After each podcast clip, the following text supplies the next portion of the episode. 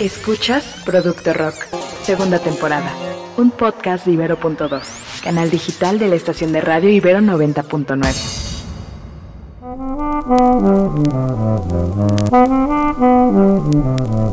Hola a todos, todas, todos los que nos están escuchando en esta sesión de Producto Rock. En este podcast vamos a presentar la segunda parte de la charla que tuvimos con Charlie Jean y Jace Kimura.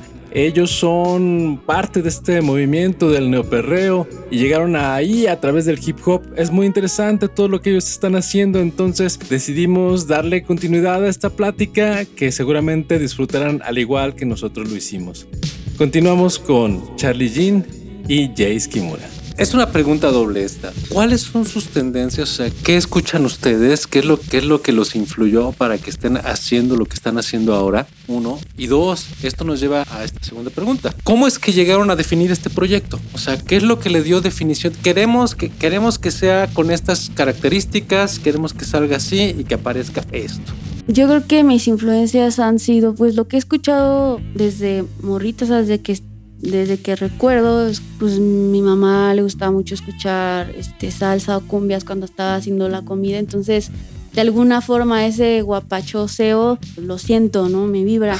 Y me gusta mucho la salsa, me gusta mucho la cumbia. Ya más adelante, em, gracias a MTV, descubrí el hip hop y me encantaba toda la cultura hip hop de Estados Unidos y eh, después llegó a mí el, hip hop pero en español. Mis gustos fueron cambiando poco a poco, pero nunca dejé de, ay, ahora no me gusta la cumbia porque ya me gusta el hip hop. como que siempre fue, se fueron añadiendo a la canastita, poco a, poco a poquito todo eso pues me, me, fue gustando y de alguna forma se hizo parte de mí, de mi, de mi personalidad. Em, definitivamente algo que con lo que me quedé y me enamoré es la, la escritura. Siempre me gustó escribir. De hecho, antes de conocer el hip hop me gustaba escribir cosas, era como una válvula de escape para mí. Entonces cuando conocí el rap me di cuenta que podía, esas cosillas que yo escribía, pues si le hacía unas modificaciones ya salía un verso. Y ya después cuando tuve la oportunidad de grabar esos versos sobre un beat de internet en un estudio casero ahí con un calcetín, este, me encantó el proceso, me sentía como, me, me, me gustaba escuchar mi voz y esas cosas que había escrito, me, me, gustaba escucharla en los audífonos. Y fue una experiencia que quiero seguirlo haciendo. Entonces, o sea, algo que me enamoré fue la escritura, específicamente la composición en el rap. Y pues se fueron añadiendo o sea, ritmos tropicales específicamente por, o sea, por recuerdos de la infancia quizás, eh, salsa, cumbia y, el hip hop. O sea, yo creo que esos son como mis, los géneros que más me aportaron, que más me, sí, como me dieron la esencia quizá que, que, que tengo ahora en mi proyecto como Charlie Jean. Pero sin duda, sin duda, sin duda, cuando me monté sobre un reggaetón, yo me sentí como pez en el agua, porque estaba combinando esa agresividad un poco del rap y los rapeos, cuando me dieron, o sea, cuando me trepé en un ritmo más trópicoso, que era que, algo que también me gustaba, mm, yo dije, no, yo de aquí soy. Me gusta poder montar mis letras, mis chanteos, mis raps sobre un beat que además de que no parezca que me están regañando, ¿no? Como el hip hop, sino que sea algo más que me haga bailar, ¿no? Mover el culo. Entonces, o sea, dije, yo de acá soy y me sentí como un pez en el agua. Ahí fue cuando yo dije que me encanta poder hacer reggaetón. Pero definitivamente es difícil poder, o sea, encasillarte, o sea, como por siempre y para siempre reggaetón, porque sin duda, pues recibes muchos inputs. De repente hemos estado en el estudio y se nos antojó hacer un G-Funk o un, o, te juntas con otra banda, con otros productores que traen otra vibe. Güey, pedo con ese house. Y si le metemos unos vocals, ¿no? A ver qué pedo. Y está rico también poder hacer esos experimentos y también te puedes ir descubriendo a ti mismo qué tanto, hasta dónde puedes llegar, si te quedas, con qué no te quedas, también vas ampliando tus, pues, tus habilidades, tus capacidades y eso está rico. O sea, también está rico poder de repente salirte, ¿no? Del, como de la línea, ir a jugar a otra cancha, ¿no? Está, También está bueno. Entonces, aunque eh, pues actualmente estamos sobre la línea del, del, del, reggaetón, siempre estamos armando otras cosas. Digo, quizá rolas que todavía no han salido y no sabemos si saldrán, son experimentos. Ahí tenemos por ahí, eh, el G-Funk sí va a salir. Este, tenemos un G-Funk, tenemos una salsa por ahí hay algo como house. Entonces es, experimentar y poder literalmente eh, experimentar la música sin etiquetas gusta. Eso, eso yo creo que es lo más rico de poder dedicarte a esto. Y, y siempre estás aprendiendo. Específicamente, a pesar de todas las influencias, pues yo me decanté por el reggaetón, pero eso no quita que mañana saquemos una, obviamente siempre respetando, no, no de, ah, se me toca hacer y lo voy a hacer, sino como respetando, también conociendo el background, o sea, respetando los géneros y dándoles la relevancia que se merece o desarrollando la capacidad que se merece para montar en un track de ese tipo, en un género de ese tipo, pues yo me decanté por el reggaetón específicamente porque yo me sentía como pez en el agua así totalmente. Hace unos días estuvo con nosotros Alejandro Taola, que él, es guitarrista de La Cuca, ha sido guitarrista de Santa Sabina, y, nos decía, nos contó una anécdota de Miles Davis muy buena, que Miles Davis pues, hacía muchas baladas y muy clavado en el estilo del jazz, y un día dijo, ¿sabes qué? Basta, no, vamos a hacer funk. Y va y se mete al funk y todos sus músicos, es que a mí no me gusta, toma este bajo y toca funk. Le preguntan, ¿pero por qué lo haces? ¿Por qué haces esto? ¿Por qué nos haces esto, Miles?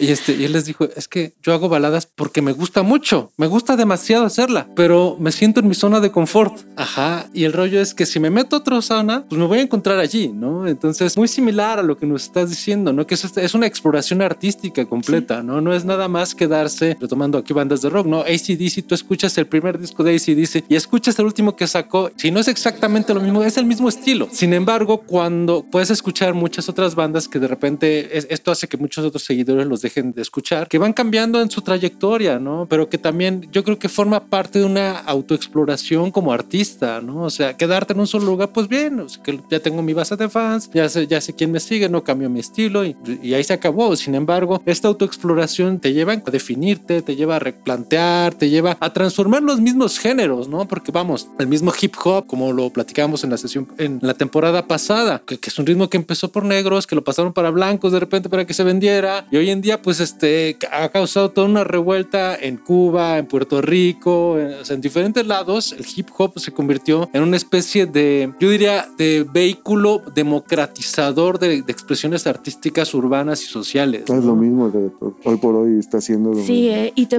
englobar la música urbana, le acabas, de dar al punto. Yo creo que el hecho de de llamar música urbana, pues es como englobarlo todo. Realmente a nosotros nos gusta ese término, es como nosotros preferimos decir reggaetón, hip hop, porque por ejemplo el hip hop es una cultura, ¿no? En general es una cultura y de ahí se deriva el rap, que es, que es la música, pero normalmente, o sea, hip hop es toda una cultura. Entonces nosotros no nos gusta englobar como urbano, más bien somos reggaetoneros que están tratando de incursionar en, otro, en otros géneros para precisamente entendernos más como músicos, así, a secas, que como reggaetoneros, ¿no? O sea, nosotros queremos ser músicos. O sea, nosotros somos músicos y hoy por hoy podemos hacer algo con una banda en vivo porque lo hemos hecho. Hemos hecho reggaetón con full band y batería y, bajo. Y pura energía, ¿eh? Hacer eso. Pura energía. Claro, y entonces, de hecho, los reggaetoneros, o sea, pues, si, si tú hablas de Daddy Yankee, entonces ellos tocan con full band. Sí. Entonces no es como que estés con, con un, tu, ¿no? O sea, eh, un sintetizador ahí mismo. Que también tiene su chiste, o sea, también, no cualquiera. todo, todo tiene su chiste. Entonces, con todo eso, hemos llegado a, un punto en que nosotros solo queremos hacer música. O sea, yo creo que ya esta generación ya estamos buscando hacer música y es una exploración eh, musical más que ah, yo, defiendo mi género y, yo me quedo en este género y este género es mío. Yo creo que eso, eso le vendría bien al rock, explorar otro tipo de conjunciones eh, musicales para refrescar el sonido del rock, porque si bien el rock pues es clásico, eh, no le quería mal un toque diferente de vez en cuando. O sea, lo digo, lo digo abiertamente porque yo también soy una persona que, que escucha rock. O sea, por mi hermano, yo conozco a todos los rockeros de ¿Cuál México. Es tu rock favorito, Jason? Por ejemplo, aquí en México me gusta mucho Caifanes, o me gustaba mucho Caifanes, que ahora son Jaguares, Maldita Vecindad, Café Tacuba, Panteón Rococó. O sea, yo escuchaba todas esas a, Terciopelados. Me enamoré de Control Machete, me enamoré de Hoy por Hoy Cartel de Santa. Y así te puedo decir cosas de, que me han enamorado, pero sí creo que a nivel pues, rock and roll, a lo mejor el hecho de explorar ciertos sonidos de vez en cuando les, nos caería bien. ¿no? Hoy por hoy creo que no hay bandas tan representativas que no sean las antiguas, ¿no? ¿Me necesitamos nuevos, nuevos exponentes de, rock, que sí los hay, como Little Jesus, etcétera, pero hay que meterle toques nuevos y renovarse para las nuevas generaciones, porque si no, si tú te quedas con la música que hacías antes, o sea, tal vez atrapes a estos morritos que sus papás los enamoraron con ese sonido, pero no vas a, no vas a agarrar a las nuevas generaciones, ¿no? que también les caería muy bien al rock agarrar morros de 16 años por el rock que se hace hoy por hoy. ¿no? Claro, sí, sí, sí. Y, bueno, dos, dos cosas aquí bien, interesantes. Yo recuerdo cuando en los, allá en los lejanos 90 eh, sale, sale Molotov con Dónde jugarán las niñas. Y fue una cosa, fue un boom completamente porque lo que fusionó fue precisamente el rock con el hip hop, ¿no? y lo, hicieron de manera también lo hizo, Plastilina Mosh hizo eso también. También. Para mí es una de mis bandas favoritas, Plastilina Mosh, y por eso yo creo, o sea, porque tenía esa parte de rock y, meter hip hop en eso era muy innovador. Claro, ¿no? Y que, y venía de Rage Against the Machine y todas estas tendencias. Sin embargo, sin embargo, fue un experimento que, que se quedó allí, ¿no? Muy, muy curiosamente aparecieron estas bandas, surgieron una que otra por ahí al lado y desapareció, ¿no? Y, y ahorita regresamos a lo que platicamos al principio. El reggaetón lleva 20 años y pareciera que se ha separado, que ha tomado caminos completamente distintos y que por allí alguna vez platicamos, ¿no? El rock ya está muerto. ¿no? Pues pareciese también, ¿no? Pero no, ahí anda. Si no pasa esto que estás diciendo, Jace, que es muy importante, si no se comienzan a hacer fusiones, si no se comienzan a explorar y si no se empiezan a dejar muchas veces de estos prejuicios, ahí se va a morir. Claro. Y, y algo muy interesante del reggaetón es que el reggaetón se ha buscado meter estas manitas, estos tentáculos por todos lados. O sea, el reggaetón ha fusionado con el dancehall puro de Jamaica, pues de ahí nació. Claro. Pero también entendió al rap y, creó una propia corriente que se llama maleanteo, ¿no? O sea, que en el maleanteo, pues es como el trap del reggaetón, ¿no? esto de hablar de la calle, del reggaetón. Te metió al pop durísimo. Y hoy por hoy, o sea, tú prendes la estación de radio y no es que, no es que el propio reggaetón haya buscado meterse ahí, sino que la gente que hace pop bajó y dijo, eso es lo que funciona, hay que hacer eso. O sea, y, lo adoptó. O sea, el pop, el pop adoptó el reggaetón, más que el reggaetón buscó entrar ahí. Sí, exacto. Yo, yo, yo era lo que iba a apuntarte. Yo pensaba que más bien los géneros decían, es, por, acá y ajá. O sea, básicamente eso. O sea, y, como y bien lo dices, o sea, si el reggaetón buscará en su momento eh, hacer un pequeño twitch, eh, un pequeño ajuste para meterse 10 años más, ¿no? Claro. Porque si no lo hace, evidentemente pues perderá, perderá fuerza. No, y de hecho, si escuchamos lo que se hacía hace 20 años, bueno, hace más, ¿no? Con, con el general, o sea, lo que escuchamos pero, hoy. Pero fíjate que es que eh, con el general no era reggaetón en sí, o sea, solo era, ellos le llamaban, porque empezó el movimiento en Panamá y ellos le, ellos le llamaban solo, solo reggae en español, no fue dancehall en español, o sea, ellos no era, no, le, no tenía nombre como reggaetón, se convierte en reggaetón cuando pasa a Puerto Rico, entonces realmente lo que tú lo que tú escuchabas con el general, con, con este, con el chombo, con todos ellos, escucha, con Nona, escuchabas dancehall y reggae en español. Después se convirtió en lo que hoy por hoy, cuando pasó a Puerto Rico, ellos le metieron su toque, eh, con Playero, con DJ Blast, con, con todos ellos, les pusieron el toque de Yankee y entonces es cuando crean el, reggaetón, reggaetón, el reggaetón, le llamamos nosotros reggaetón de la MAC, que es el reggaetón puro, puro, que era como el dancehall y los raperos, esos, era así. Entonces, entonces hay, que ir a, las raíces, te digo que desde que ha ido evolucionando poco a poco hasta lo que escuchas hoy que ya es pop, ¿no? O sea, ya claro. y es que quizá también a lo mejor este saber que, o sea, qué es puro, ¿no? Creo que, eso, ¿Qué es puro? o sea, todo de la pregunta de los 64. Desde los sonidos. Es que todo eh, viene de algún lado, ¿no? Todo viene de algún lado primero eran ritmos africanos, africanos 100% Todo de viene de, después llegó a Jamaica. Los siempre viene diluido. Claro, entonces hablar de, de, algo puro, o sea, es a mí me cuesta mucho trabajo cuando cuando quizá leo ese tipo de comentarios, este que sí nos ha tocado experimentarlos, por ejemplo, cuando me llevaron a Playboy, este había muchos de esos comentarios o cuando nos presentamos en un boiler room, pues hay comentarios de este tipo hablando de Eso no es música. De sí, sí, como por qué mezclan el reggaetón con la electrónica, ¿no? ¿Por qué por qué traes a un medio de terror algo de esto de reggaetón. Siempre hay algo, a mucha gente todavía le da mucho, mucha picazón el hecho de que, de que se junten cosas, o sea, de, lo, de la diversidad, de lo que no tiene nombre, de lo que no conocen todavía, de lo que no entiendan, todavía les da, este, les pica y, si yo traslado esa forma de pensar a la vida cotidiana, digo, vato, qué mal te la estás pasando. O sea, si te, o sea, si, si llegas a la pastelería y dicen, ah, esta pinche pastel de Puro de tutti frutti con chocolate y guanábana y mame y carnitas, pues o sea, por el, por la curiosidad, pues a ver qué pedo, ¿no? Yo ya, ya decidiré si me gusta o no me gusta. Claro. Pero el hecho de que haya un, no solamente un picor, sino como ahí incluso pueden sentirse a veces mensajes como de, de rechazo. de odio está feo porque De re- incluso sí, o sea, odio, de rechazo, de, de odio, de intolerancia. es como, ok, hermano, entiendo que no, que no te guste, te puede no gustar y no hay, colores. no hay, no hay pedo, no hay problema, pero pues igual tienes que respetarlo, ¿no? Si existe es por algo y si, y si, y si está sucediendo, pues a una persona le hace sentido, pues que hay que dejarla hacer, ¿no? Claro. Eh, entonces sí, sí pasa, sí pasa mucho este tipo de, de comentarios y, y precisamente cuando hablan de algo puro, a mí me como que trato de, de- de dibujarlo en mi cabeza y pues no lo encuentro, ¿no? Una vez, una vez este, eh, me regalaron una revista de Nat Geo que era un número especial dedicado al hip hop y estaba muy chido, tenía una, una línea del tiempo así como de do- tres páginas, así se, se desdoblaba. Entonces empezaba, no recuerdo en qué año terminaba, pero empezaba así de, de las primeras percusiones con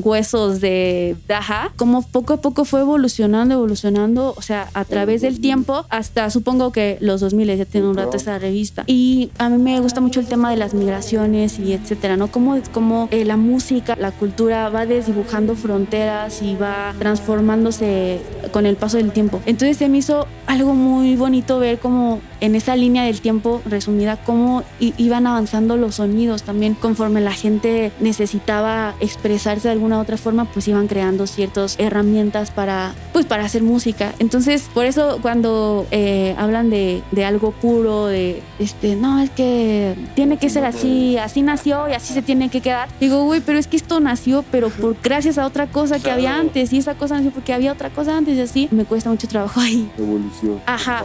Pensarlo, pero sí que hay gente que, que lo piensa. Sí, sí, sí, es, es- es una, es uno de los grandes problemas. Yo creo que en todos los géneros, ¿no? El Sí. purismo, Sí. así de, de- de- de- de encontrarte con personas que piensan que las cosas se deben hacer de una manera ortodoxa y ya de ahí no los mueves, ¿no? Entonces, me voy a ver muy ñoño, pero en las lenguas, cuando, cuando una lengua se deja de hablar, se considera una lengua muerta y es precisamente cuando ya no evoluciona, ya no se le introducen más palabras, ya no tiene otras formas de, de- de otros fonemas, otras formas en que suene, ya se considera una lengua muerta. Precisamente y la música es todo un lenguaje que está en constante transformación, ¿no? Y pensar que hay algo puro allí es realmente, pues, con- vamos a decirlo, uh, contra natura, la misma Sí. música, ¿no? Sí, o sea, sí. no, Sí, no o se sea, puede pensar así. Tomando en cuenta que, que la música pues también son un conjunto de experiencias plasmadas en, no es lo mismo que se vivía en los 70 a lo que se vive ahora, ¿no? Entonces tiene que haber esa evolución y las personas que lo cantan pues no son los mismos tampoco. Claro. A ver, esta pregunta. ¿La mejor canción de reggaetón ya se hizo? Si hablamos de turismo, tal vez, pero siendo coherentes con lo que estamos diciendo, siempre hay que esperar a ver qué nos puede sorprender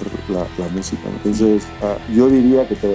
Sí, no sé, no sé, eh, también cuando pienso la mejor canción, pienso cómo la calificaría, ¿no? Por una parte tengo quizá gusto personal, por otra tengo números, la más pegada, por otra a lo mejor la que más rompió paradigmas eh, y la otra a lo mejor la más quizá musicalmente hablando, estructurada. jamás estructurada, ¿no? Como apegado a los parámetros más de la teoría y etcétera, pues a lo mejor ya no, esta canción tiene jazz, tiene pop, tiene tal, en, en un que te segundo. O sea, no lo sé. Y como que al hablar de la mejor, eh, tendríamos a lo mejor que especificar cuál. la, la mejor en qué. La mejor en qué, ajá, sí, la sí. mejor en qué. Pero pues yo creo que si dejamos hasta aquí, o sea, de que se ha hecho ya, cuál ha sido la mejor canción en este y esto y esto, probablemente se puede elegir una. Pero pues es que el- la música y la industria es tan rápido, todo pasa tan rápido que mañana puede, podemos ver en TikTok uh, ya la, la rola número uno, la más pegada, la más, la, la mejor de todos los... Pero, pero ahí entras en lo mismo, ¿no? Eso sería como la mejor comercialmente. Ajá.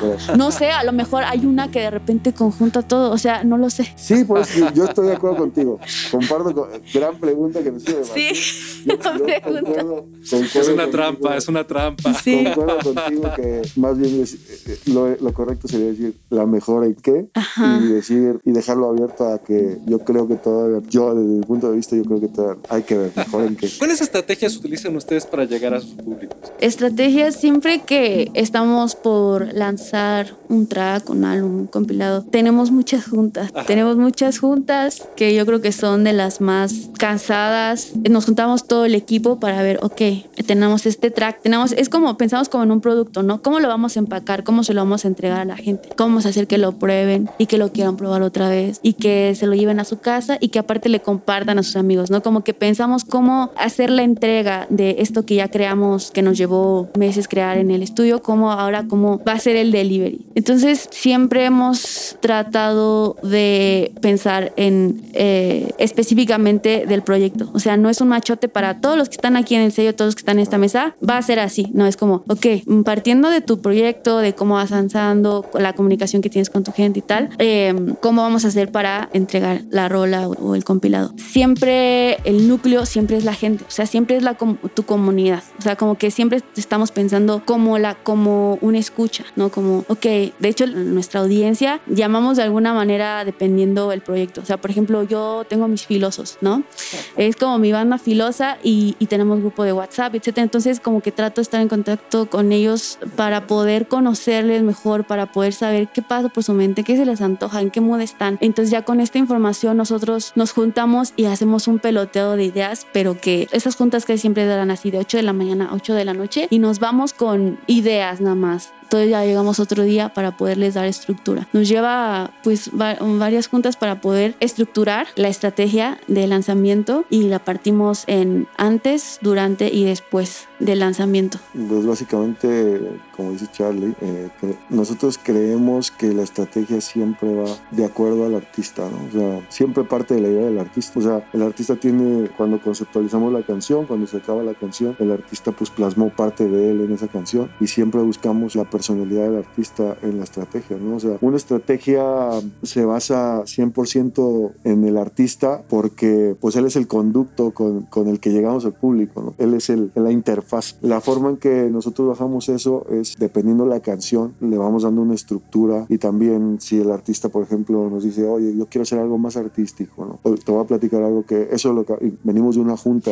ahorita con uno de nuestros artistas, se llama Mike Anyway, y precisamente él es muy artístico, él es muy abstracto, es complejo y él hace trap, reggaetón, etcétera. Y también es diseñador gráfico, El entonces diseñador gráfico. como que siempre busca mezclar la parte musical Ajá. con la con, con lo con visual. lo visual, como explorar más, más allá, ¿no? Entonces es una canción que tiene conmigo. Entonces estábamos peloteando, estábamos hablando, oye, ¿y si hacemos playeras? No, es que playeras es, o sea, yo quiero hacer algo que no sea tan merchandising. O sea, eso, eso, una playera la puede hacer cualquiera y venderte mañana 10. Lo que podríamos hacer es algo que, que solo puedas tener tú y que digas, esto no, esto no lo usar para otra cosa, güey. Este es un adorno, esto es algo que voy a recordar siempre, ¿no? Entonces empezamos a pelotear, todo él, él es motociclista, le encantan las motos. Lo vimos y dijimos, oye, si regalamos, si nosotros performeamos un casco y le ponemos la portada del disco y, y lo hacemos una obra de arte con respecto entre lo gráfico y lo, y lo musical y además de eso, pues vas a poder plasmar tu personalidad ahí. La canción se llama Capricornio, entonces bajamos la portada que tiene un Capricornio en 3D y pues lo mandamos a hacer con un artista muy, muy fregón de arte digital que nos hiciera esa portada. Si la pegamos en, en un vinil con el casco y, y le ponemos ahí cositas, así detalles interviniendo a nosotros, ¿cómo crees que tu público reaccionaría? No, pues es que mi público sí sabe que yo estoy bien conectado con el arte y, y sabe que me gusta bajar. Eh, la otra vez en un lanzamiento hice unas playeras en la cual yo dibujé una cosa con stencil y yo la, yo la personalicé y lo aceptaron muy, muy cabrón y les encantó y tal. Y dijo, oye, me encanta esa idea, ¿no? Y empezamos a bajar y entonces nos adaptamos a la idea que él tenía de hacer algo artístico para que su público pueda conectar con él, que puedan entenderlo, ¿no? O sea, que entiendan que él no nada más hace música, que él también es un artista gráfico y que le encanta involucrarse, eh, soltar el arte en todo lo que pueda hacer y además lo unifica, ¿no? Entonces le ayudamos al artista para que eso pues le, le ayude a que su público participe dentro de lo que es su canción, ¿no? ¿Cómo? Oye, tú quieres esto, yo tengo este pedacito de mí que es mi arte, además de mi música, vas a poder escuchar música, pero además vas a poder tener este pedacito de mí. Ayúdame, ¿cómo? Dame un pre-save, porque los pre-save a mí me ayudan, ¿no? O sea, cosas de ese tipo. Pero precisamente antes de definir qué y cómo, te, nos ponemos objetivos, como ok, con esta estrategia, ¿para dónde vamos?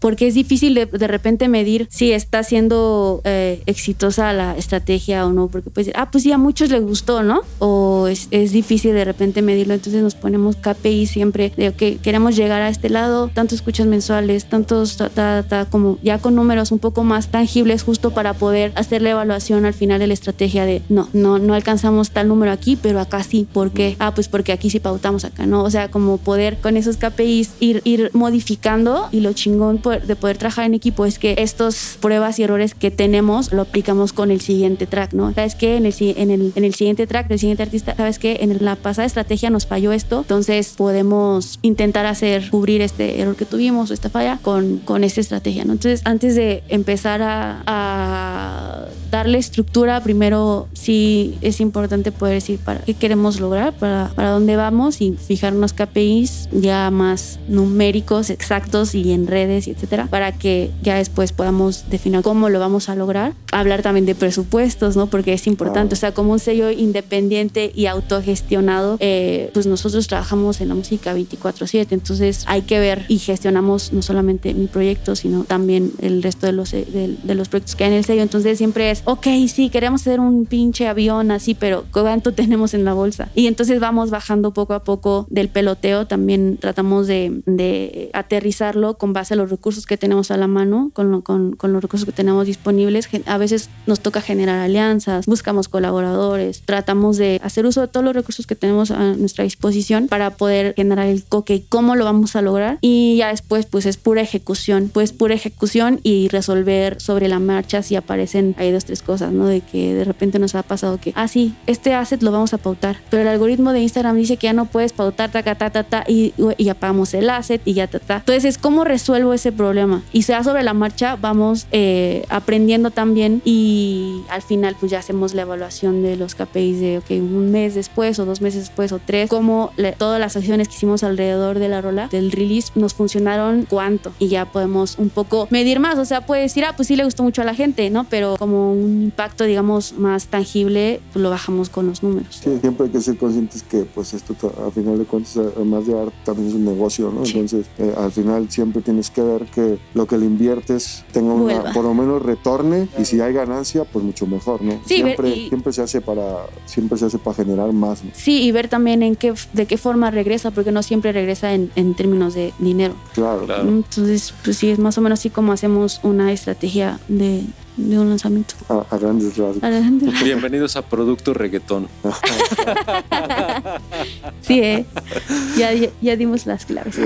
Charlie, Jace, oigan, pues tengo, tengo cientos más de preguntas, pero sí ya el tiempo nos, nos come. Sin embargo, o sea, los quiero invitar para la siguiente temporada, para que sigamos platicando, para que sigamos este, hablando, para que sigamos profundizando y colaborando también, ¿no? Creo que, creo que hay, hay grandes propuestas allí. Charlie, Jace, si alguien quiere escuchar sus productos, si alguien quiere acercarse a sus propuestas, si alguien quiere conocer más a fondo su proyecto, ¿dónde los pueden encontrar? Estamos eh, como Tempus Music. Eh, Tempus, en lugar de una U, es una V. Pero así estamos en YouTube, estamos en Instagram. Ahí en el Instagram tenemos el, correo, es tempus.music.gmail. Por ahí recibimos todo tipo de propuestas de, de, de colabos, de sesiones, etc. Y pues yo estoy en Instagram y en todas mis redes como Charlie con Y, Jin, G, Y, W, N. Y yo estoy como Jace Kimura, J-A-C-E, Kimura, así como suena con K al inicio. En todos lados. Me pueden encontrar en Instagram, en Twitter, en Spotify, en todos lados. Oigan, me voy muy feliz. Estoy maravillado con todos los proyectos que tienen. Estoy asombrado. Y ahora entiendo también por qué gran parte de su éxito. O sea, es, un proyecto sumamente preparado, es un proyecto muy bien fundamentado y pues los felicito, ¿no? Muchísimas y Esperemos vernos aquí en la siguiente temporada. Ojalá. Sí, y esperamos llevarte a un, sí, a un, a un buen a un buen este reggaetón de los que de los que valen la pena. Coca-Cola Flow Fest, eh, 27 de noviembre, Charlie Bean, en el festival de reggaetón más grande del mundo. Wow. Está tirando perreo, representando México. Pues ahí andaremos, ahí andaremos. Perfecto. Muy bien, a todos, todas, todos los que nos están escuchando allá afuera, agradecemos que se hayan quedado hasta este momento en Producto Rock. A nombre de César Castellanos, yo soy Ociel Nájera, los escuchamos, nos vemos en la siguiente sesión de Producto Rock. Producto Rock se transmite a través de Ibero.2 Club, canal digital de la estación de radio Ibero 90.9. Éntrale al neoperreo.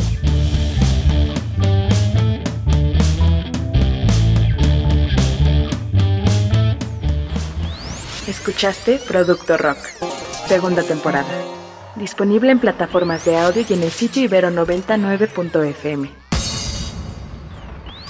Los museos surgen como un proyecto político, como un proyecto que está asociado a la construcción de naciones. Busquen gabinete de curiosidades en Google, tal cual. Busquen imágenes y van a encontrar cosas rarísimas. ¿A qué me refiero? Desde los siglos XVI, XVII, los gabinetes de curiosidades se convirtieron en un pasatiempo, vamos a decir, de ciertos nobles, aristócratas. Claro, era gente que tenía poder adquisitivo y que podía encargar rarezas. Escucha Un programa en el que a partir de una obra de arte analizamos un contexto histórico. Yo soy Valeria Sánchez Michel Y yo, Sara Gabriela Vaz, y juntas queremos platicarte sobre arte y cultura. Escucha del arte al hecho.